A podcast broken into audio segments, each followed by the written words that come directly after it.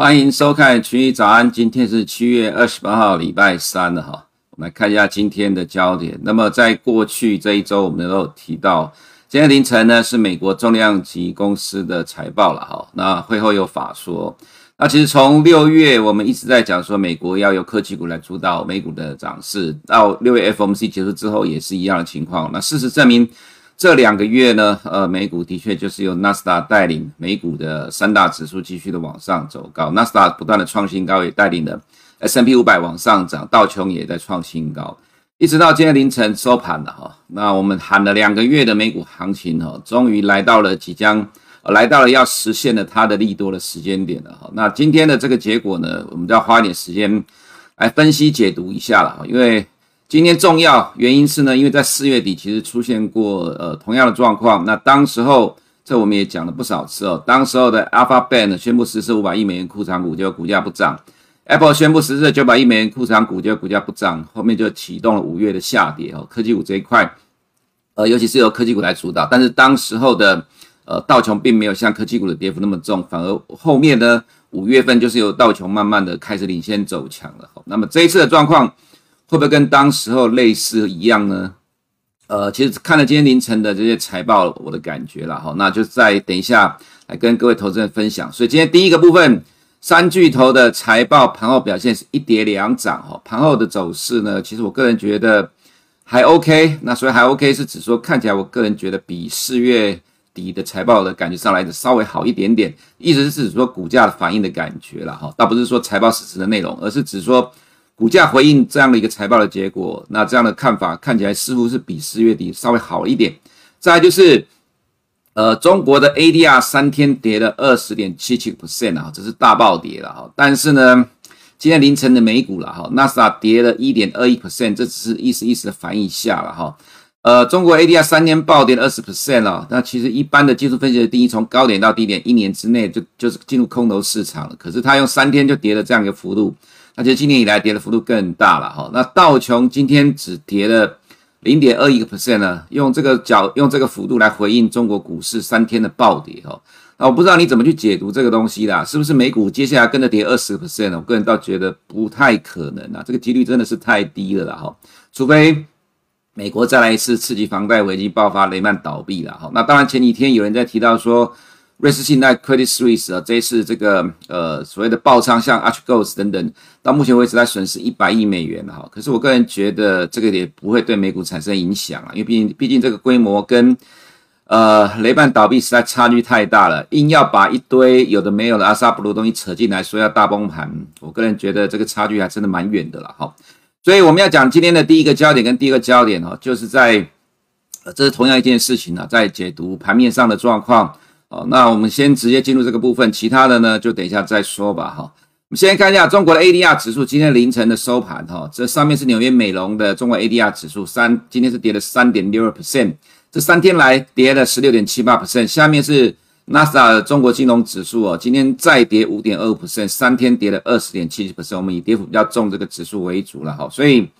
没有意外的话，今天港股跟 A 股应该还是会继续下跌了哈，只是说今天的跌幅是三天来比较小的啦，其实是很有可能开低之后往上走了哈，所以往上走，大家就缩小跌幅了。昨天我们本来也认为说开低之后会缩小跌幅，不过盘中又有利空传出来说美国要限制，呃，这个就美国官方要限制这些基金和股票型基金投资中国的股票跟香港的股票，造成重挫。坦白讲，这其实是有可能发生，不知道哪一天呢哈，因为。毕竟延续川普执政时期的对中国的强力压制了哈，这个绝对是选项之一，只是什么时候会执行。如果真的执行的话，当然对于中国股市、港股来讲，绝对是个大灾难。什么时候会丢出来呢？呃，就看两边的关系剑拔弩张到什么程度了啊。其实中美国不用真的不用启动武力的这一块部分，就可以把中国搞得鸡飞狗跳了哈。所以这也是呃中国股市的风险了。那么在明年的启动选举之前呢，哈，我们认为美国对中国的态度，呃，这样的一个压制的态度，一定是持续的升高的。所以中国股市啊，这段时间跌幅很重，美国股市会一定跟着跌吗？从历史上来讲，其实没有发生过这样的一个情况了，哈。那二零一五年那个时候的人民币的整改哦，造成呃新市场下跌，其他国家也下跌。可是其实这只是一个短暂的现象而已，因为当时候人民币呢从六点。呃六点五升到大概六点八左右的附近呢，其实后面很快的国际金融市场就自动修复了哈。到二零一八年，呃人民币往上贬值到六点九六，二零一九年来到七点二。那么在疫情爆发之前的七点二，其实金融市场都是非常稳定的，美股会一直不断的创新高，所以其实美国股市根本就不会受人民币贬值的影响了哈。也就是说，其实我们现在看中国股市这三天的下跌，除了自己政策性的因素之外，那到今天为止也没看到松手的迹象。这个其实对于美股的影响，如果今天是用跌零点二一 percent，当然一天不代表接下来走势了哈。那也就是说，至少但至少从今天的盘面上来看，我们看到的迹象还是一样。美股还是非常强的走势，我们看一下，粉色的是道琼期货哈，这条绿色的是香港股市，蓝色的是德国股市哦，一样在香港股市收盘之后呢，德国股市跟美股期货就缩小了跌幅了。那虽然到了晚上开盘前又跌下来哈，那么在德国股市收盘之后，美股又继续往上拉，这是到四点钟的收盘，这边跌下来是因为盘后的财报的关系跌下来。整体而言呢，哈，今天美股的收盘还是强势，跟过去呃前一天一样，只是说哈，因为中国股市连三跌幅很重了哈，因市场要求回档一下，大概是这样的情况。那类股的涨跌幅的部分呢，其实在这里面看起来也蛮有意思的，涨跌都是疫情的受惠股哦，这么还有意思的，或者是可以这样解读了哈，疫情虽然持续在美国放大，但是对于美国股市而言，呃，这个影响力的确是在降低了哈，对美股投资人。其实已经渐渐的把疫情对股市的影响抛诸脑后了。当然，还有另外一个是要等待明天凌晨的 FOMC 了哈。明天凌晨的 FOMC 才是影响美股真正中长期趋势的关键了哈。那看美股的话呢，今天道琼才跌了零点二四个 percent 哈。道琼今天小跌这样子，看来。我个人感觉是觉得可能会跟五月的走势非常类似哈，就是说科技股暂暂时的震荡进入震荡，但是呢有转向，有道琼变得比较强势哈。怎么说哦？继续往下看，那么 S M P 五百今天跌了零点四几 percent 哈，它其实是因为科技股下跌的关系了，但是因为成分股多五百张股票。所以其实科技股的下跌也被稀释掉了，所以 S&P 的表现就会变成一直是在纳斯达跟道琼之间了哈。那道琼才跌零点二十 percent，S&P 跌了零点四七 percent，但是纳斯达就跌了大概一点二个 percent。那跌了一点二 percent，当然就是应市场要求的回档了，因为大家都在喊说中国科技股要跌，美国科技股多多少少也要跌了。虽然说大家很崩盘，但其实不至于，因为也没有发生过这种情况。只有美国的科技股涨跌会造成中国科技股跟着涨跌，中国科技股的。大崩盘、大暴涨，对于美国科技股来讲，我们个人觉得影响是有限的，因为毕竟美国科技股代表着全球的科技实力了哈。中国其实都在抄袭美国的科技股啊，不太可能说由美国的科技股要去跟进中国股市的呃科技股的大暴跌，更何况那只是政策的影响。我们先看一下财报的部分影响哈。呃，今天盘后公布的财报呢，Apple 的状况不错了哈，第二季不错。因为时间不多，我们不会对财报的内容一一的做解释分析，我们只从盘后的股价的表现来去反映，呃，来去反映市场的看法跟情绪，来去做出判断哈。我们之前提到了哈，在四月底的时候，Apple 九百亿美元的库藏股，那股价没有反应，后面就跌下来了。那么阿巴贝的股价也是一样哈，在四五百亿美元库藏股之后，股价没有涨就跌下来了。那为什么这一次我们感觉会稍微好一点呢？因为在今天到目前为止，我没有看到有这个实施性的库藏股的计划。那这个其实是很大的差别哈，为什么库藏股这么重要呢？因为库藏股是对股价最直接激励的正面利多效果。如果有这样的一个大利多，尤其九百亿美元跟五百亿美元规模很大，有这么大的正面的利多呢，股价都不涨反跌的话，就告诉你这边筹码面的因素会产生更大的压力，造成股价的下跌修正。四月底是这样的情况，造成五月初的下跌。这一次到目前为止，我没有看到要实施库藏股的这样一个大规模。的动作的消息哈，那所以股价反应完全在反映财报跟基本面的情况。那反映在财报基本面状况来讲，就是个人觉得还 OK 了哈。那 Apple 股价盘后大概跌了一点六个 percent，原因是因为第三季呃，就是说我们正一般正常的呃历年制的第三季，就现在第三季是它的第四季，会受到会受到这个呃晶片供应的影响哦，不会如第二季的营收成长幅度三十六 percent。其实第二季。都是往年销售最差的时间点了，那它表现比是比过去历年来讲是最好情况，这已经不错了哈。所以其实今天的盘后呢，它只跌了一点六四个 percent，当然一度是跌了两个 percent，后面是拉起来的哈。另外是 Microsoft 盘后的表现其实蛮有意思的，在盘后的时候呢，一度是下跌的，到最后这边为什么拉起来哈？我们先看一下盘后下跌原因，是因为它的云端收入 Azure 呢这边其实没有成长，所以市场担心这一块会造成。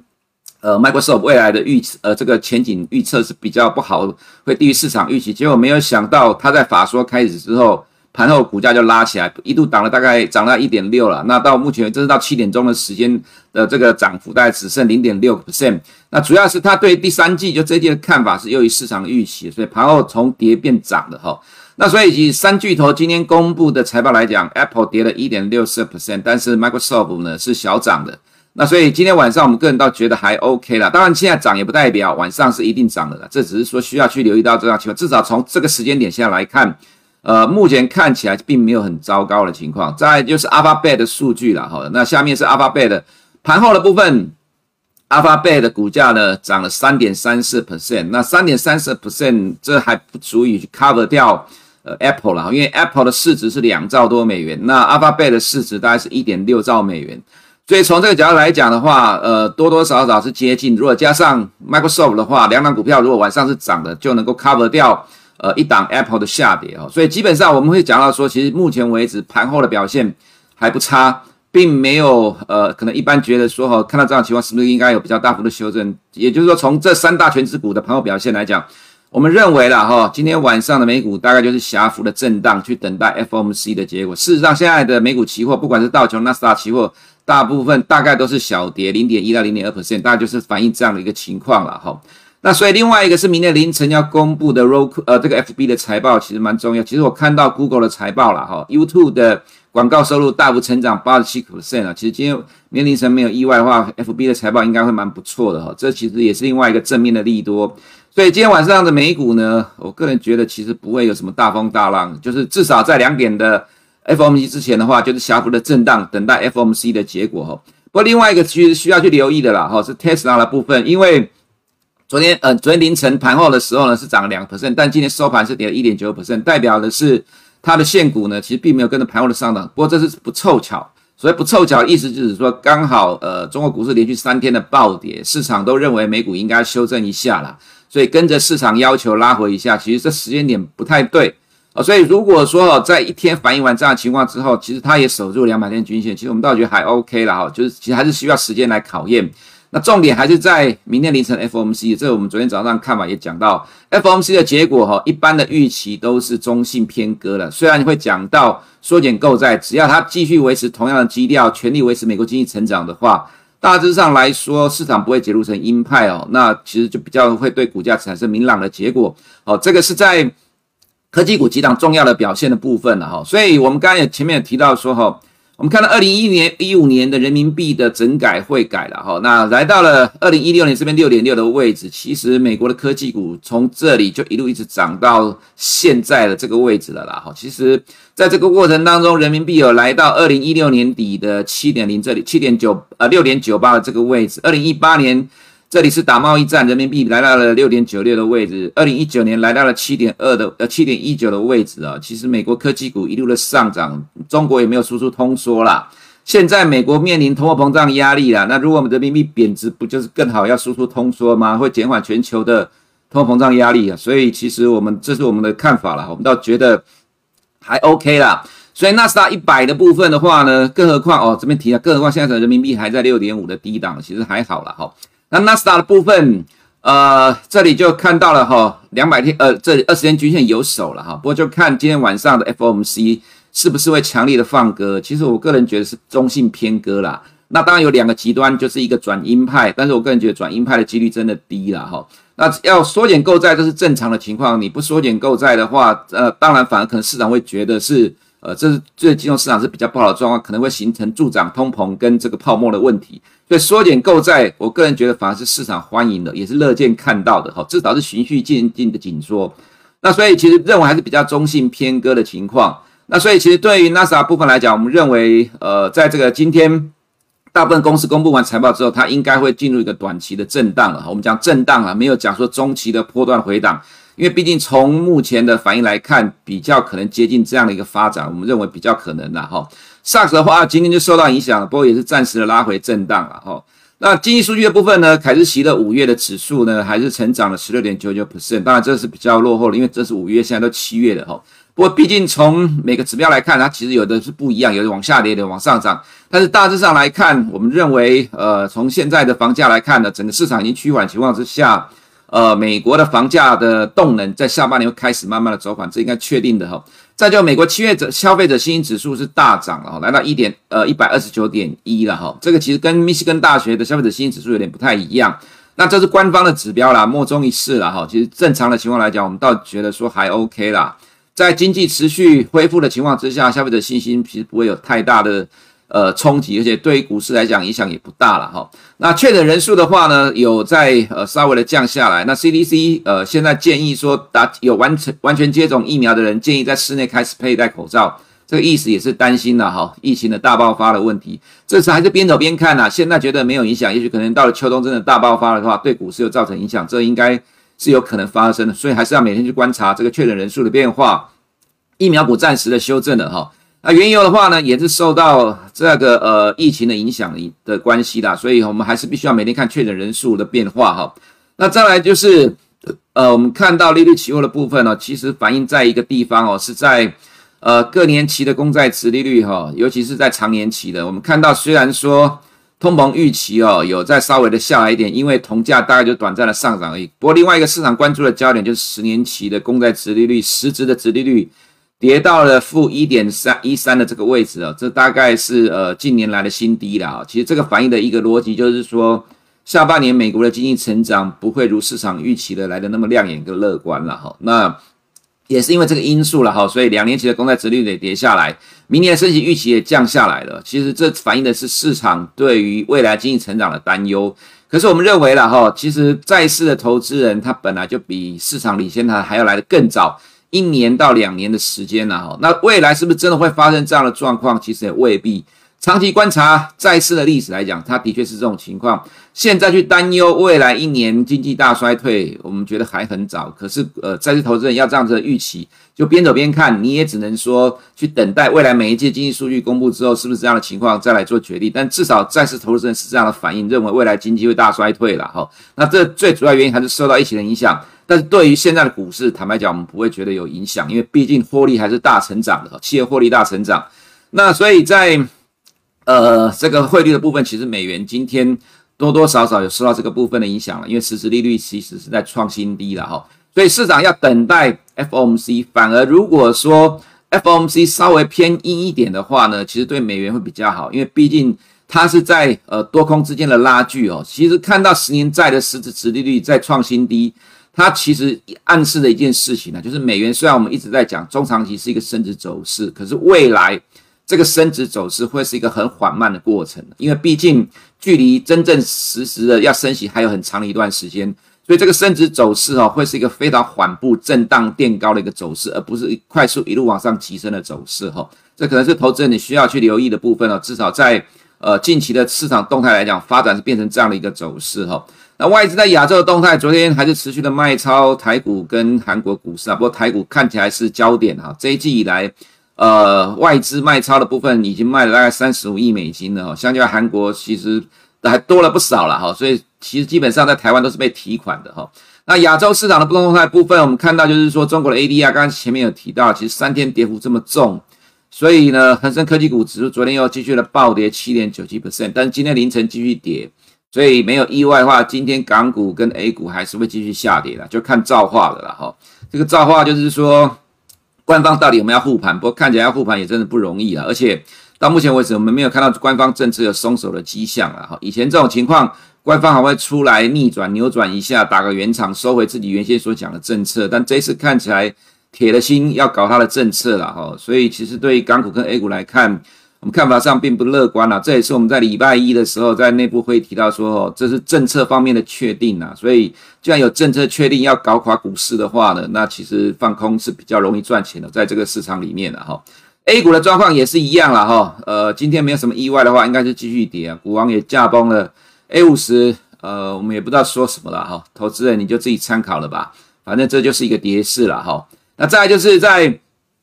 呃台股的部分哈，我们可以看到说加权指数哦，没有如果我们预期的美股创新高，它一路上去，其实这里面真正的关键哦，并不是跟着港股 A 股在跌，要说也可以啦，有部分因素啦，真正的因素是什么了？哈，真正的因素是在于航运股连番的重挫了。哈，航运股连番的重挫呢，呃，几乎在这几天每天都跌停板。那不是跌停板就直接近跌停板，所以把指数给带下来。其实真正每天带动指数下来关键，就是在航运股一路的往下跌。我们每天都会有做这一张表啦，哈，每天都做这张表。大概在右边的话，领先的都是航呃这个货柜三雄啦。所以其实台股这一波下跌，真正的关键因素是因为货柜三雄带动了传产股的修正。那所以呢，在积极这两天呢，钢铁股也补跌了啦，哈。那在金融股的状况也是一样补跌的。那昨天盘面上都呈现出来说，哈，落后的没有涨的科技股的大涨去支撑指数，像联发科，或者是联咏，或者是瑞昱，当然瑞昱有法说了哈，所以让加权指数，尤其在科技股里面的走势哦，科技股跌幅其实没有像指数来的那么重。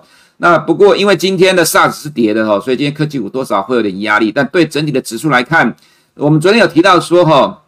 如果美股也是跌的话，OTC 会补跌啦。但是其实 OTC 昨天。并没有因为美股的创新高而不跌，反而是补跌。它其实还是跟着加权指数的走势，因为加权指数其实这段时间是跌下来的。那也就是说，其实这一波的多头，台股的多头展现是在 OTC 里面了。不过，其实从盘面结构的轮动来看的哈，我们看法其实没有什么太大的改变，它就是应市场要求的补跌。但补跌完之后，接下来台股的走势，多头还是会呈现在 OTC 里面，因为外资会持续的卖超亚洲新兴市场。中国股市的这种走法呢，一定会让逼迫外资不断的从亚洲新市场减码，再加上美元中长期的升值趋势，哦，这是一个确定的方向。那么我们昨天有提到说了哈，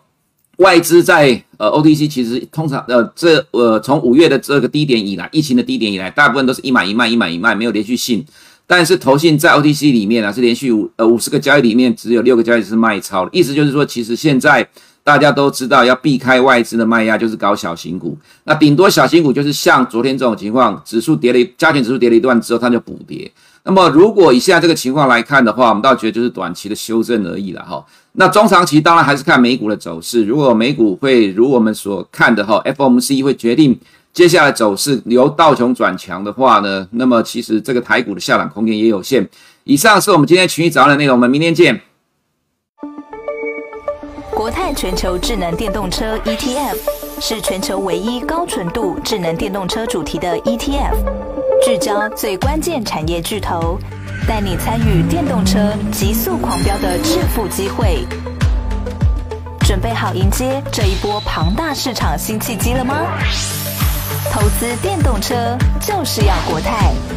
投资一定有风险，基金投资有赚有赔，申购前应详阅公开说明书。